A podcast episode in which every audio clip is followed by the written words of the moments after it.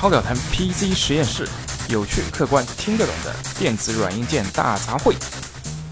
PC 实验室好久没有更新了，我们肯定是会有一定我们的一些不可抗力的原因的。那这原因就是小 B 生病了。那接下来就由他肿着腮帮子的情况下来解释一下，他到底得了什么奇怪的病吧。哎，可能还是太年轻了吧。那我开始长智齿了，这个智齿长得是相当的痛苦啊，把我这槽牙都给顶的蛀掉了。大家注意啊，这个不是自己吃甜的东西蛀掉的，是被后面一颗智齿顶住掉的，哎，相当的痛苦。智齿横长，这霸气侧漏，这。哎呀，这建议大家啊，以后长智齿就快点到医院去拍个片了，万一是横过来长的，那尽早处理。那拖到像小 B 这个样子再去处理啊，真是苦不堪言。OK。那解释了我们为什么没有更新的原因之后呢？那我们今天就切入正题吧。今天的节目我们就想聊一下目前如日中天的三 D 啊也好啊，虚拟实景也好啊，还有这可穿戴的 VR 设备也好，这一系列新的体验式的发展方向，它的历史是怎么样子的？包括现在是什么样的情况，以及未来会发展成难以想象的这样的一种情况吧？那我们就来讨论一下吧。但是我我觉得，其实市场上面到目前为止都没有一个特别特别清晰的来定义这种三 D 跟所谓我们仅仅通过两 D 屏幕来看到的这三 D 建模的这个应用的一个区分的一个词汇。那我觉得我们为了避免混淆的话，我们就用加强式三 D 来区分纯粹有两 D 屏幕来演示三 D 建模的程序的区别吧，对吧？可以说是。二零一二年之前吧，我相信绝大部分的市面上的，无论是游戏主机也好，PC 也好，它提供的就是我们用的都是一个两 D 屏幕。但是呢，由于所有的程序都是通过三 D 建模开发而成的，那所以我们看到的一些呃，无论是虚拟现实的电影的特技效果啊，还是我们游戏啊，或者是动漫里的一些情景，那就所谓的通过两 D 屏幕来实现三 D 效果的这种呈现方式。那如果没有记错的话，可能是二零一二年前后。英伟达率先推出了一套所谓 3D Vision 的一套解决方案，它的主要组成部分呢，就是由它的硬件环境呢，就是英伟达的 GPU，以及一套主动式 3D 的眼镜，来配合 PC 游戏，能够实现 C 轴景深的效果。戴上眼镜的效果呢，那基本上就是能够让原来只停留在物理两 D 的层次上面的画面跃然纸上，让你有一种在现实中看到，比如说机器人呐、魔兽啊这些效果。不过，公平来说呢，其实类似的三 D 的呈现呢，并不是二零一二年由英伟达来发明的。其实我如果没有记错的话，早在天梯时代，有一家非常著名的显卡厂商叫 Elsa，他就推出过类似的三 D 眼镜的解决方案。那这家厂家后来被那个英伟达收购，用于专门开发专业软件驱动，这是后话了。那目前来说，这个品牌可能已经沦为一个二线品牌，因为它的这个最有价值部分已经。完全被剥离了嘛？当时我觉得以 TNT 显卡的这个运算能力就已经能够提供类似于二零一二年的这种快门式 3D 的所呈现效果。只是我觉得其实不是说 TNT 时代的增强式 3D 的这个方案不好，而是。在那个时代，我们的 GPU 性能太弱了。那你想，你当你戴上 3D 眼镜，看到一个满是锯齿的造型，甚至是满是方块的这样人物的话，作为一个发烧级游戏玩家，作为一个对游戏的体验要求非常高的玩家来说，那这样的一个效果肯定是差强人意的。那到了二零一二年以后呢，由于 GPU 已经进行了长足的发展，小 B，我不记得二零一二年英伟达的 GPU 已经发展到什么级别的？是是费米时代吗？是费米时代。大叔，我来纠正一下，其实三 D 这个标准开始流行呢，其实是二零一零年左右开始的。那个时候呢，其实显卡的世代还停留在费米，显卡的性能还是比较差的。以现在的眼光来看啊，GTX 五八零在当时虽然说性能很好，但是它的显存也仅有一点五 G，以这么小的显存来运行三 D 要渲染两个画面来说，那还是比较吃力的。更不要说笔记本端，那性能也不行，显存也小。嗯，我记得，因为英伟达是坚持使用快门式技术嘛，那在这种的增强式 3D 场景下面，其实对硬件的要求是要几乎是翻倍的。所以，其实英伟达在无论是费米时代还是后面的 Kepler 也好啊。还是 Maxwell 时代也好啊，它都是要求或者是推荐，就是使用类似于 SLI 的方式方法。可能真正只有进到我们现在目前的 Pascal 的时代，由由于硬件已经发展到了一个新的高度嘛。那对于幺零八零 P 的这个分辨率情况下，也许一张 GTX 幺零七零和幺零八零就已经足以支持幺零八零 P 分辨率下的 3D Vision 的要求了吧？应该从现在来看的话，其实要在一零八零 P 下玩 3D 游戏，的确是需要帕斯卡显卡打底的。那上一代显卡肯定需要用到最高端的泰坦这个级别才行了吧？那我来说一下英伟达这个 3D 的发展史吧，因为我当时是试过很多方法来玩 3D 游戏的，最后呢，我是在一台国产的 3D 电视上实现的。究其原因呢，就是当当时一个英伟达认证的 3D 显示器，或者一个自带英伟达 3D 效果的笔记本，售价是非常昂贵的。我记得当时笔记本里面只有华硕、蓝天还有外星人是拿到了英伟达的授权。而且有 3D 显示器的笔记本价格是相当相当高的，而且我记得当时好像外星人的双卡模具还不支持 3D，我不知道什么原因，因为蓝天是支持的，这说明在技术上是可行的，并不是说是双笔记本卡没法支持 3D。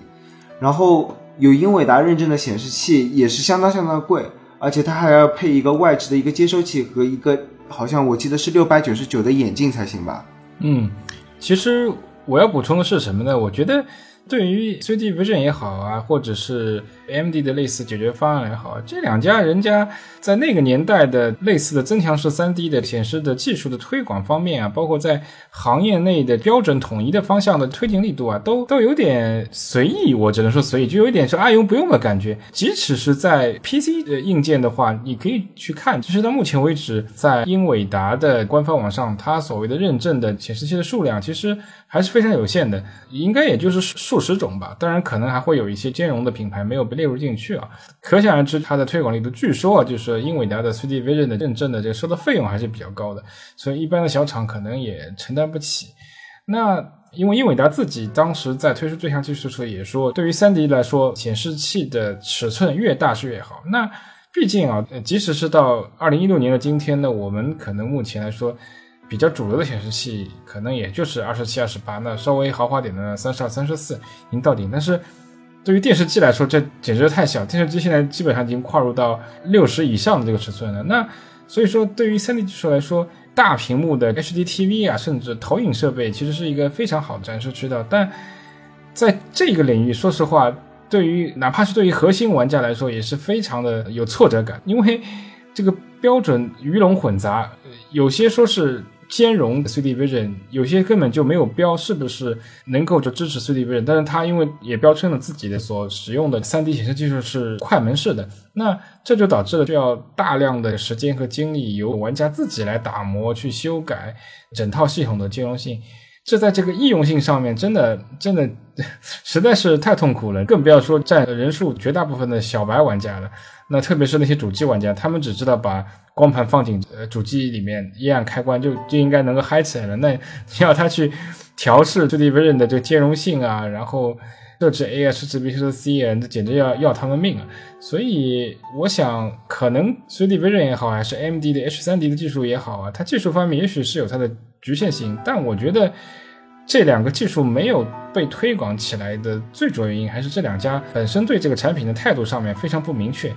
呃，并没有把它视为一个核心和主流的技术推在第一线，而只是可有可无的一种 option 的一个可选项的产品，在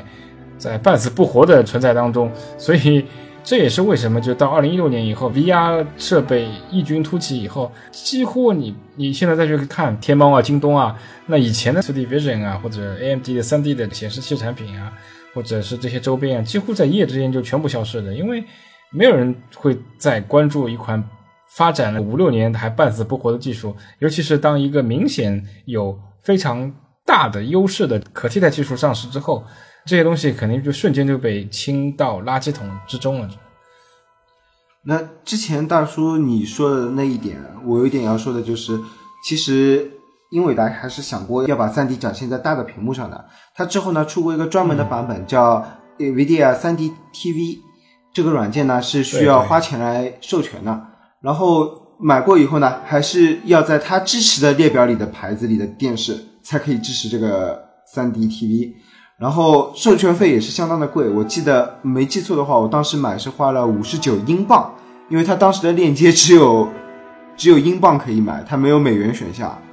然后这个 小毕你好有钱，这个价格相当高的，我当时只是为了在电视上能看一下羞羞的电影而已，没想到花了这么多钱。对，这就是我另外要吐槽一个点，就是英伟达真的黄教主真的是个财迷啊！这无论是今天我们说的这 CD Vision，还是之前也提到过的物理加速 JZX，它之前都是死抱着收费的方式不放，导致整个标准啊，包括产品推广就会非常有限嘛。那此外，小贝你刚刚提到的英伟达在 HDTV 上面推出的，其实是 CD Vision 的一个家用电视的出口。那它其实不光是设备少，而且它是有技术上的牺牲的。如果没记错的话，它只能在 HDMI 1.4B 上面实现每只眼睛三十 FPS 三三十赫兹的一个方式，而 PC 上面是能够达到每只眼睛六十赫兹这样的一种显示效果。那其实很奇怪，因为我记得其实很早。呃，不是很早，就两三年之前，很多的国产电视都在标称自己是，呃，一百二十赫兹，二百四十赫兹，甚至四百八十赫兹。但说实话，我我真的不清楚这些国产的四百八十赫兹电视机能不能兼容英伟达的 3D Vision。这方面，小 B 可能你实践比较多一点。对对对，我试过很多方法。其实，真正的在英伟达标准下的快门式 3D，它在电视上只能实现 720P 的六十赫兹。如果你想在 1080P 下玩的话，只能三十赫兹。那 4K 就是完全不支持了，而且很多电视机的话，你四 K 只能三十赫兹，因为它的通道只有 HDMI 一点四，它没有达到二点零。对对对对，这可能真的是受制于 HDMI 一点四的硬件的带宽限制。如果是能有二点零的话，应该没有什么问题。所以，我记得如果你是三 D 显示器连在电脑上要实现三 D 立体效果的话，我记得也是要用 DP 线的，HDMI 好像是没法实现的。然后其实，在电视上，如果你买了那个软，好像不用买就可以实现。有一个破解软件，破解 3D TV 以后，好像我记得，如果你是不闪示的 3D 眼镜的话，你可以把画面拉伸成1920乘 1080P，然后实现60 FPS，这就是非常。这让人无法理解，就是完全支持英伟达标准的快门式，它没法实现一零八零 P 的三 D，而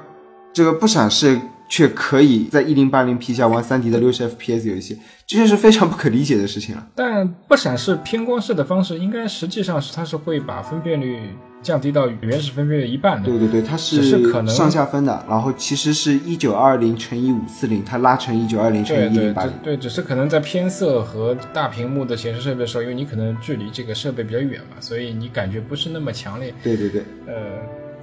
但是比较明显的效果就是说，这个不闪式的 3D 它分层比较少，没有像主动 3D 的话，它分层会比较多。嗯，那说完了这个，我觉得是是上一世代的增强式 3D 的前辈们的设备的效果。那呃，对于现今如日中天的这个 VR 设备，小毕你有什么看法呢？哎呀，你说到现在 VR 设备，其实虽然我是一个九零后啊，比较喜欢追星，但是现在这个 VR 我真心是看不起它。因为现在这个 VR 在我眼里啊，它只是一块贴在眼镜前的 3D 屏幕而已。其实它技术上来说，它就是一个主动快门 3D。以前我们是戴一个主动快门的 3D 眼镜在看 3D 屏幕，而它现在就是把那个屏幕扣在你眼睛前而已。对，但是如果我没有记错的话，其实。现在的 VR 设备也不仅仅是头戴式显示设备这一块，但这头戴式显示是它的最主要的一个输出端了。但它同会同时还会要求，比如说你的使用环境啊，因为它可能会在你的房间的不同的角度，三百六十度会布置一些传感器嘛？啊，对对。以配合类似于第一人称 FPS 游戏这样前后左右的传感的这样一些效果。其实，在我看来，它其实就是一个戴在头前的 3D 加上一个 V 而已嘛。它有一个体感技术嘛。而且我记得它好像对房间大小的要求也是非常严格的，它必须要有二十四平米的一个空的可以活动的区域，才可以实现这个 HTC 的那个 3D 技术吧？这个真的很奢侈啊！你要知道，呃，二零一六年八月份，这个北上广深一线城市的房价已经普遍涨到了五万六万以上，那要求有这么大房间，而且是专门用来玩游戏的话，那可能我觉得对于百分之九十五以上的玩家来说是一个很奢侈的事情，这这真的是要把家里的客厅给拆光了来玩游戏才行啊！对，我觉得再这样下去，房地产商的广告又可以多了一个维度啊！所谓真正的豪宅，就可以让你畅玩 VR 的房间。对啊，二十四平米一个房间，好像大多数工薪阶层是住不到的。这个可能话题扯得有点远啊，但我觉得，因为房地产作为一个产品本身啊，其实因为这两年真的已经由于它的金融属性不断强化嘛，我们已经渐渐迷失了，忘记了房子本身是用来住的。那其实，在国外已经是发展到智能住宅一代甚至二代以上，在智能住宅一代里面，它可能会通过一些建筑学的这个方式方法来。尽量少或者是尽量不使用空调的这种设备，来达到自然通风的效果。那二代的话，整合了大量的人工智能的这些设备，其中就是包括可能会预留了很多的离压设备的传感器的安装的方式。那二十年前，可能大家房间的一个基础的这些设施是水电煤，对吧？那那煤气可能是只是在那个厨房间，那所有房间里面最最最必不可少的呢就是水管和电线。那可能前十年开始，我们注意到啊，原来这个网线是很重要的，因为我们希望。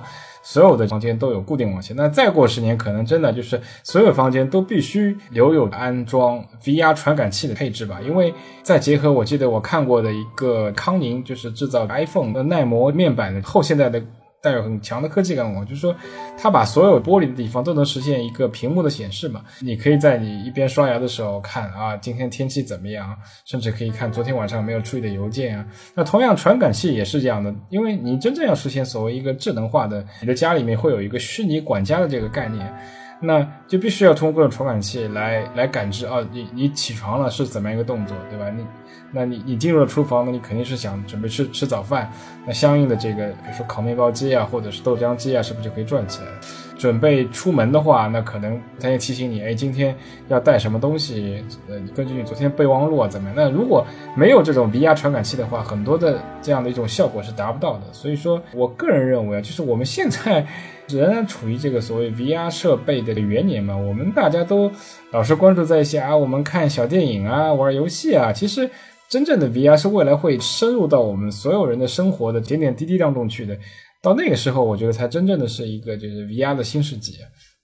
那如果纯粹我们是从增强体验方面的 VR 比较。多应用于一些虚拟现实，像那就所谓游戏体验方面的话，我觉得在我心目当中，真正的 VR，我不知道有生之年是不是能体会到，就是类似于《Matrix 黑客帝国》，以及有一部比较有名的日本的动画叫《Hawk Sun》，或者是像《刀剑神域》这样的方式，它的传感是直接接通脑神经的。那这个才是一种真正的虚拟现实的体验方式，它不需要你通过视觉神经，通绕过视觉神经，直接进入到你的大脑中，达到那个层次的话，我觉得。真的很多行业可能真的会被淘汰，比如说学习和教育。那我们要增加一项知识，真的就是说，哦，我花钱，我买，我我要开飞机怎么办？那可能开飞机的这项技能还是很贵的，你要花十万人民币去买。但是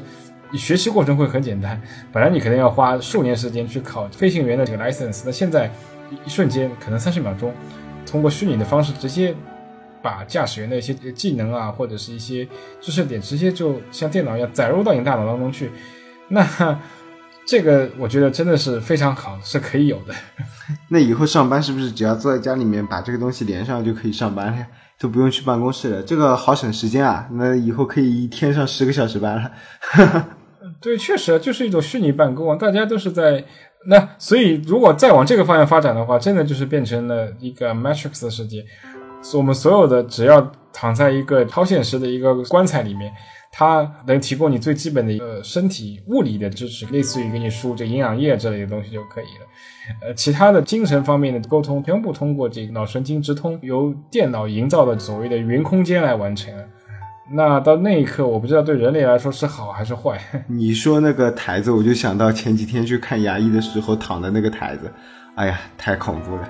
那我想问一下，像你说的这种技术，会不会像 Matrix 里面一样，这一断线就会死掉呢？那万一家里网络不稳定，我们这个三大网络公司提供的网好像都不太稳定吧？这会不会造成一个很高的死亡率？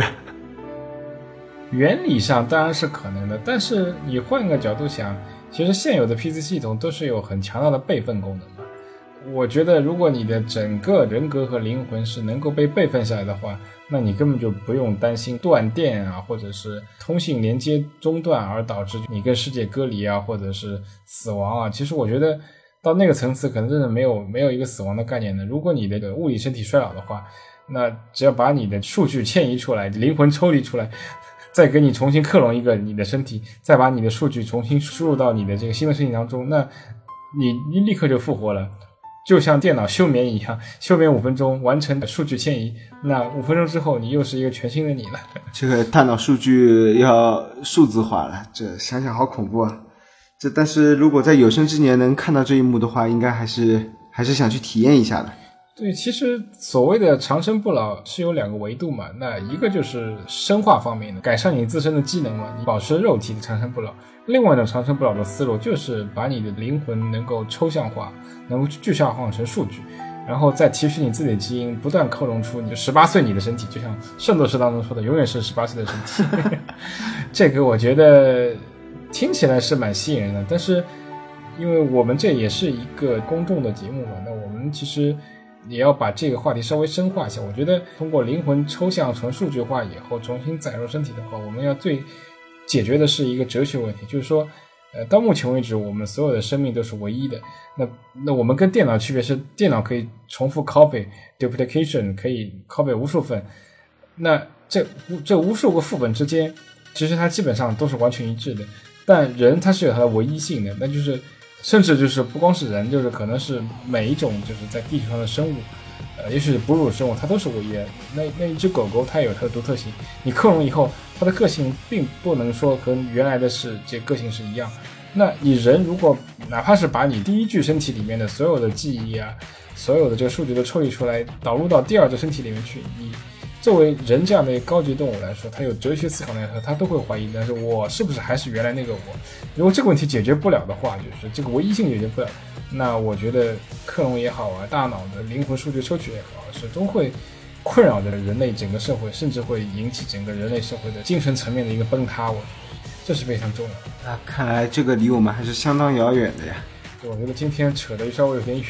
我们。这样吧，我们现在从外太空还是回到地上吧。那我觉得最简单一点就是小 B，对于我们广大的二零一六年的学生朋友，还是或者是刚刚踏入社会的朋友来说，你觉得